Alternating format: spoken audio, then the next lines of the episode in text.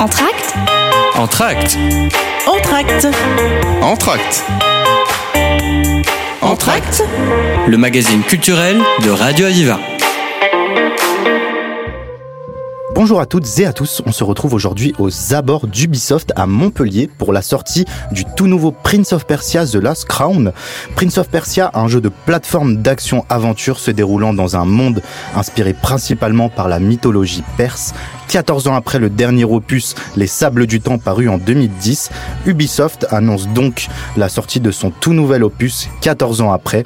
Tout de suite, nous allons accéder aux locaux d'Ubisoft et rencontrer les équipes. À tout de suite. Nous sommes donc dans les locaux de Ubisoft à Montpellier, où nous sommes actuellement en compagnie des équipes de développement du tout nouveau Prince of Persia qui verra le jour ce jeudi. Donc nous allons sans plus attendre suivre les équipes, les rencontrer sur leur espace de travail. Nous allons notamment échanger avec Jean-Baptiste Rollin, qui est lead level artiste pour le pôle artistique de développement du jeu, ainsi que Lucie Guaran, qui est directrice technique des personnages du jeu vidéo. Donc tout de suite, leurs mots au micro de Radio Aviva. Alors déjà, euh, déjà il y a un travail de recherche avant, c'est-à-dire qu'il y a un travail de direction artistique euh, au départ, qui est de choisir euh, comment on va traiter euh, différents environnements. Là, en l'occurrence, nous, nos références, elles se situent dans la Perse antique, donc on a commencé à chercher beaucoup de ce côté-là, euh, notamment du côté de Persépolis, au niveau de la statuaire et de l'architecture en général. Mais on a été aussi chercher jusqu'à l'Inde, jusqu'à d'autres références en fait, parce qu'on nous on construit une fantaisie, on est fait un travail d'historien, donc on, on prend un peu des références là où là où ça nous arrange, là où ça nous intéresse, et on essaye quand même de rester fidèle à l'esprit et, euh, notamment euh, respecter euh, la, la, culture perse. Euh, et donc à partir de là, nous, ce qu'on va faire, c'est que on va créer une sorte de Lego.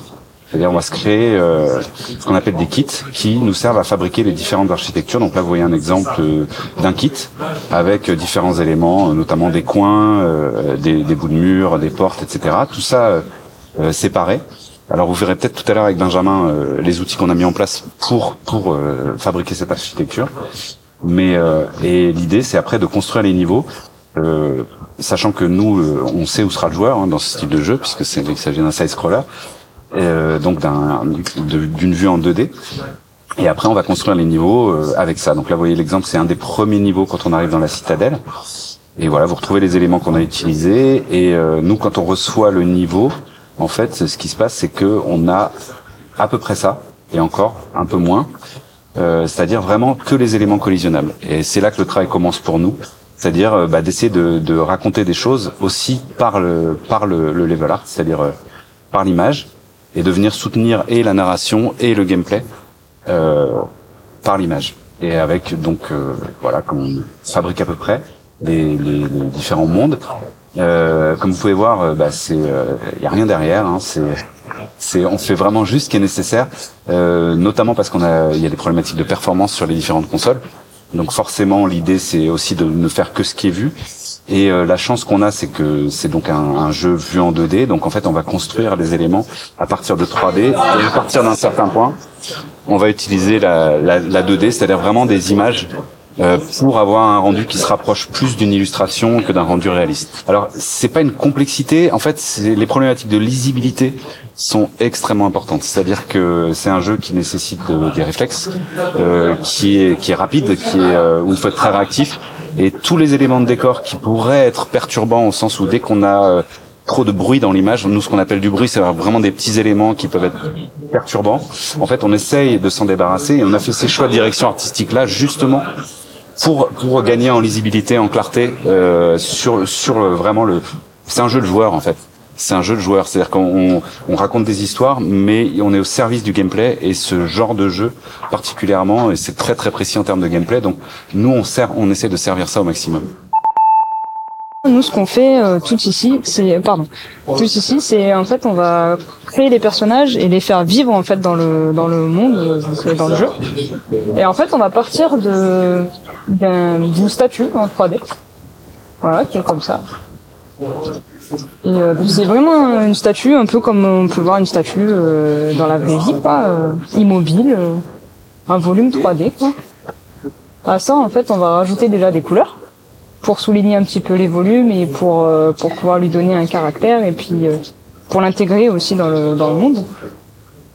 Donc il peut avoir euh, après plusieurs tenues, euh, par exemple, euh, voilà une autre tenue, et c'est la même chose en fait, c'est un volume en 3D euh, qu'on va euh, qu'on va essayer de faire bouger. Donc pour ça, on va lui mettre un squelette à l'intérieur, donc pour pouvoir euh, le, le faire bouger dans l'espace. Donc voilà les mains, les bras, euh, ça. Et donc ça, ça va nous permettre de lui donner plusieurs positions dans l'espace en fonction du temps. Et ça, ça va nous créer des animations du personnage. Donc à cette étape-là aussi, on lui rajoute tous ces accessoires qu'il va utiliser euh, au cours du jeu. Donc ses épées, son arc, tous- les accessoires qu'il va utiliser. Donc voilà, avec ce squelette-là, ben, on va pouvoir commencer à créer les, les animations du jeu. Donc là, par exemple, on va commencer, on va se dire, bah là, par exemple, dans, une situation, il nous faudrait une contre-attaque sur un ennemi qui l'attaque. Donc on va se dire, ah ben, du coup, euh, on va, euh, on va le mettre en poste de parade au début. Puis après, bah, qu'est-ce qu'il pourrait faire? Donc on va chercher un peu. On va lui dire, bah, ce serait bien qu'il arrive à sauter en l'air pour pouvoir le, le taper. Et puis après, il redescend. Et après, euh, la- le, le jeu continue en fonction de ce que va faire le joueur. Et donc ça, à partir de cette étape-là, on va pouvoir commencer à envoyer les, les animations dans le moteur du jeu pour pouvoir tester si c'est pas trop long, si c'est pas trop court, si on voit bien ce qui se passe euh, dans, dans l'action, si les, toutes les silhouettes sont lisibles des personnages pour qu'on puisse bien différencier où on est encore. Parce que si on sait plus où on est quand on lance une, animation, bah, du coup c'est dommage parce qu'on perd la lisibilité du, du personnage. Donc voilà, à partir de ce moment-là, on va envoyer dans le moteur et on va pouvoir itérer dessus, euh, raccourcir un petit peu des durées, rallonger un petit peu certaines, modifier un petit peu les positions de- du, du- du joueur, euh, du, du personnage dans l'espace. Et après, une fois que, une fois que tout ça s'est calé, on va pouvoir combler tous les vides qui se passent entre euh, voilà euh, la première image de l'animation et celle d'après par exemple comment on va faire pour arriver jusqu'ici? Et donc on va combler tout ça et ça va nous donner en fait l'animation qu'on va retrouver dans le jeu. Nous marquons une petite pause musicale juste après la suite de votre magazine sur Radio Aviva.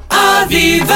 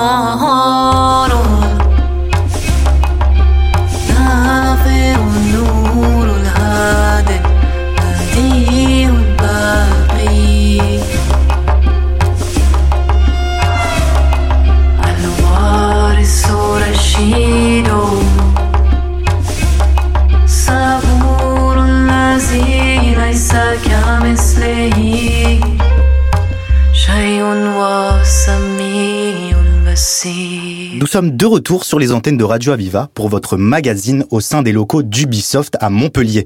Donc en première partie de ce magazine, nous avons eu la chance d'échanger avec Jean-Baptiste Rollin au niveau du pôle artistique du développement du jeu vidéo, mais également avec Lucie Guaran qui est directrice technique des personnages et qui a pu nous détailler l'élaboration technique et le développement des personnages pour ce nouveau jeu vidéo. Nous allons ensuite donner la parole à Jean-Baptiste Roland qui est gameplay programmeur du jeu et qui va nous détailler le développement du gameplay sur le nouveau Prince of Persia. Gameplay programmeur. Euh, donc euh, voilà, je m'occupe euh, de programmer vraiment tout ce qui va être les interactions dans le jeu. Donc ça va aller des différentes mécaniques de gameplay que nos game designers vont pouvoir imaginer. Euh, aux ingrédients de level design pour que les level designers puissent créer les niveaux. Donc on va avoir tout ce qui est justement manipulation de notre personnage, le fait que quand on appuie sur A on va sauter, mais aussi de quelle façon il va sauter, donc euh, l'intégration des animations des animateurs, ce genre de choses. Euh, tout ce qui est par exemple l'interrupteur dans le jeu, euh, le fait qu'on puisse interagir avec un interrupteur, et qu'est-ce que ça va entraîner derrière Le fait que ça baisse par exemple, dans ce cas-là, on fait baisser un petit peu, on le lit. Euh, donc euh, la gestion de la caméra qui va suivre le joueur et euh, par exemple les ennemis qu'on va avoir dans le jeu, euh, tout leur comportement, les prises de décision, comment est-ce qu'ils vont venir attaquer le joueur, pourquoi, tout ce genre de choses. Et ça va aussi sur des choses qui sont un petit peu plus cachées derrière, comme les systèmes de sauvegarde, les systèmes de progression, la, la carte. Donc c'est vraiment le, le point de convergence, on va dire, de la production où il y a tous les différents corps de métier en fait qui vont venir être intégrés un petit peu dans, dans le travail qu'on fournit. Donc euh, jouer les animations des animateurs, jouer des FX euh, au moment où on a envie de les jouer, jouer des sons, euh, tout ce genre de choses quoi. Euh, voilà, à peu près euh, le, le travail qu'on fait au jour le jour, donc euh, en tapant des lignes de code toute la journée. Un peu moins visuellement intéressant que, que certains de nos, nos collègues de travail, euh, mais, mais tout aussi intéressant quoi. Et au niveau du gameplay, qu'est-ce qui va vraiment changer et évoluer?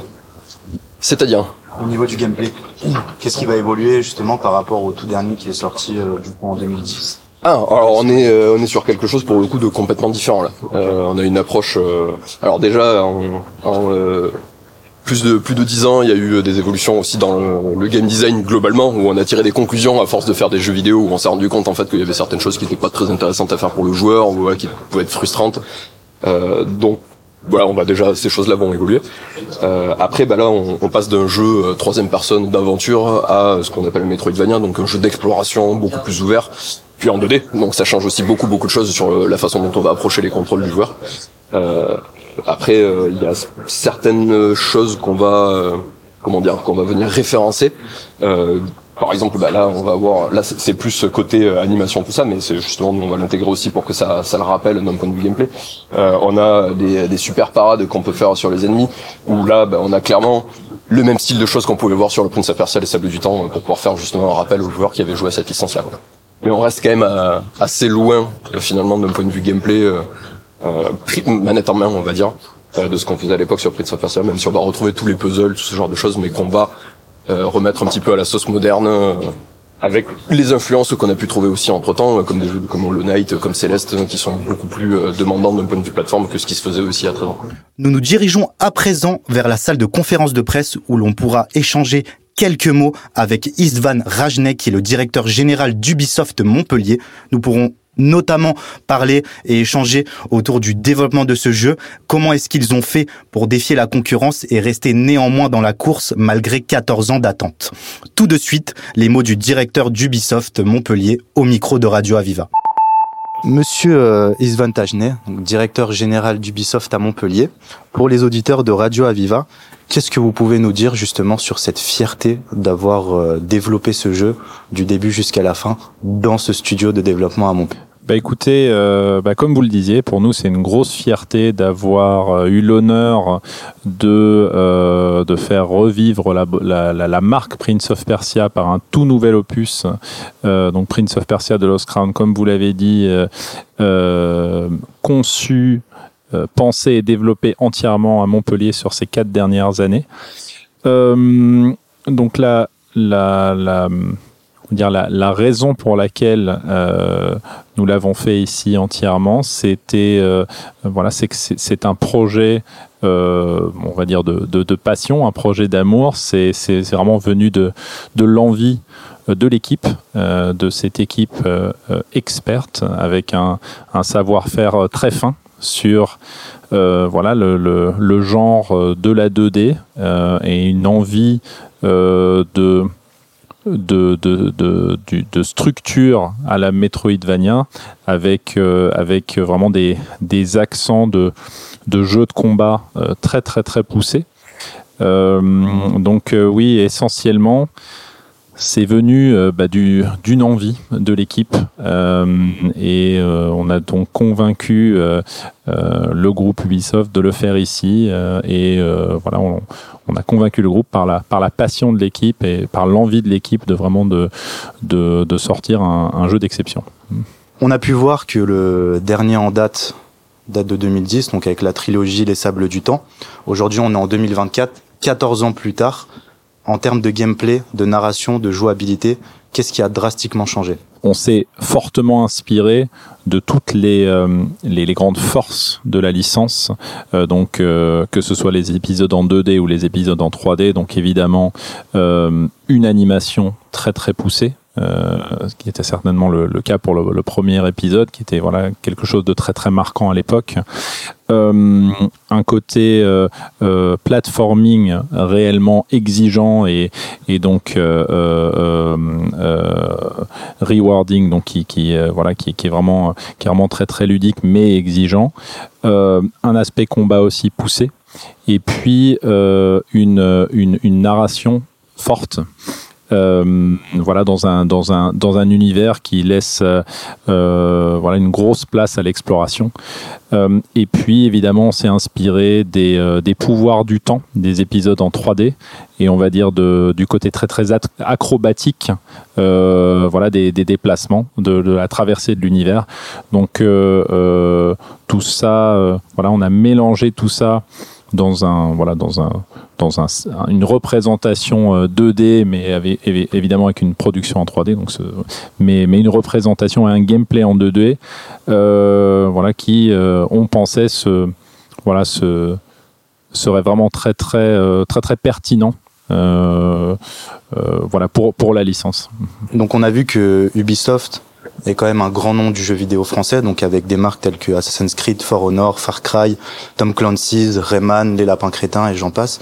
Comment est-ce que justement vous avez fait pour rester compétitif, surtout en continuant une saga de la renommée de Prince of Persia? Bah écoutez, pour euh, rester compétitif dans l'esprit des joueurs euh, et on va dire euh, euh, respecter, euh, on va dire ce, ce dont les, ce, que les joueurs attendent d'une licence comme Prince of Persia, euh, il faut évidemment être euh, euh, très très très très vigilant et, être voilà vraiment connaître très très bien les codes du genre, les codes de, de, la licence. Donc, il est vraiment très très important de, de, de, respecter ces codes-là pour que les joueurs Prince of Persia ben, retrouvent euh, donc un contexte familier, que ce soit au niveau du gameplay, au niveau de, l'univers, de, l'atmosphère, mais en même temps euh, d'innover suffisamment pour surprendre. Et c'est toujours là l'équilibre très très fragile hein, et très complexe à trouver entre le respect, on va dire, de, son audience et le respect, euh, on va dire, de l'historique d'une marque, et puis bah, la modernité, euh, aussi le, fait de, rendre ce genre accessible euh, aux, aux nouveaux joueurs qui, n'auraient pas connu, les opus précédents. Donc voilà, l'équilibre est toujours fragile à trouver. Après, euh, on le trouve plus facilement avec évidemment l'expérience, mais aussi en, euh, en sollicitant bah, l'avis, euh, l'avis des joueurs, en jouant beaucoup soi-même. Donc voilà, je pense que c'est cet équilibre-là entre respect, on va dire, de, l'ADN de la licence euh, et de l'historique de la licence et on va dire, et, l'innovation, et puis le, le côté, on va dire, surprenant, notamment de la narration, du gameplay, du combat très très poussé pour un, on va dire, un, un, un Metroidvania, ou en tout cas une structure de Metroidvania. Merci à toutes et à tous d'avoir suivi cette émission avec nous en direct dans les studios d'Ubisoft à Montpellier. Pour rappel, le tout dernier Prince of Persia The Last Crown est sorti jeudi dernier en date du 18 janvier 2024 et est disponible sur toutes les plateformes de jeux vidéo, Nintendo Switch, PlayStation, Xbox ainsi que PC. On se retrouve bientôt pour une nouvelle émission sur Radio Aviva. Entracte Entracte. Entracte Entracte. Entracte Le magazine culturel de Radio Aviva.